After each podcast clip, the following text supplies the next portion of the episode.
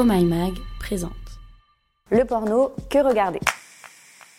Le porno le plus courant, c'est-à-dire celui sur lequel tu es sûrement déjà tombé étant ado, c'est le porno mainstream. Autrement dit, c'est celui qui met en scène des corps normés et stéréotypés, genre sans poils, sans forme, sans diversité, quelle qu'elle soit. En général, la représentation des femmes est pas hyper cool. On est plutôt dans un délire de soumission, de violence, d'absence de consentement, le tout pour satisfaire les partenaires masculins. Mais pourquoi le porno ressemble à ça? Déjà, comme beaucoup d'autres choses, le porno n'échappe pas au patriarcat. Ensuite, parce que ses contenus sont en grande majorité fait par des mexis pour des mexis. Heureusement, depuis quelques années, c'est en train de bouger. Aujourd'hui, tu peux découvrir des réalisatrices, des réalisateurs, des actrices et des acteurs qui ont envie de faire la différence. Ils et elles proposent des contenus qui sont bien loin des clichés qu'on a l'habitude de voir. Et leur démarche est souvent plus éthique par rapport aux travailleurs et aux travailleuses du sexe. Mais quel porno regarder? Sur la liste des réalisateurs et réalisatrices incontournables, on a Erika Lust. C'est l'une des premières à avoir créé un porno féministe. Elle a créé le site X Confession où elle propose les films qu'elle dirige. Ils sont inspirés d'histoires envoyées par les utilisateurs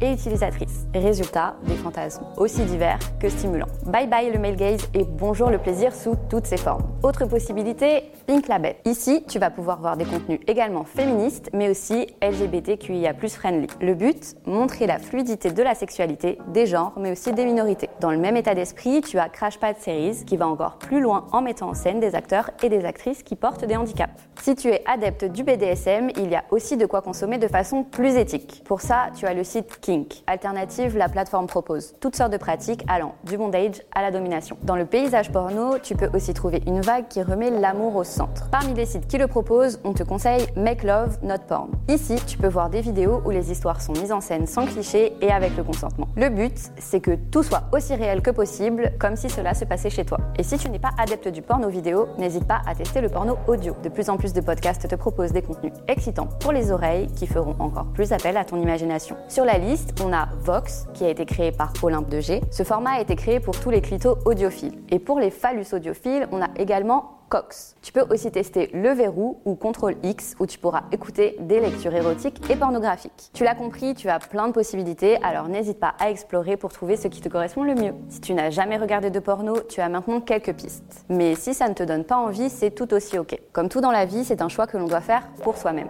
En revanche, ne te censure pas à cause de ce que pourraient penser les autres. S'il est socialement admis que les hommes regardent du porno et que c'est normal, ça peut être plus compliqué pour le sexe opposé. Pourtant, tout le monde a le droit de regarder du porno, quel que soit son genre, sa sexualité ou autre. Cela peut être un moyen d'explorer sa propre sexualité en découvrant de nouvelles choses. Certains contenus peuvent susciter des envies, des fantasmes auxquels tu n'as pas forcément pensé. C'est un moyen de prendre possession de ta sexualité d'une manière différente. Pense aussi que tu peux regarder du porno en solo ou à plusieurs. Et voilà, c'était la question du jour. Si ce podcast t'a plu, montre-le nous avec des étoiles et des commentaires positifs. Et puis partage-le à tes potes sur les réseaux sociaux.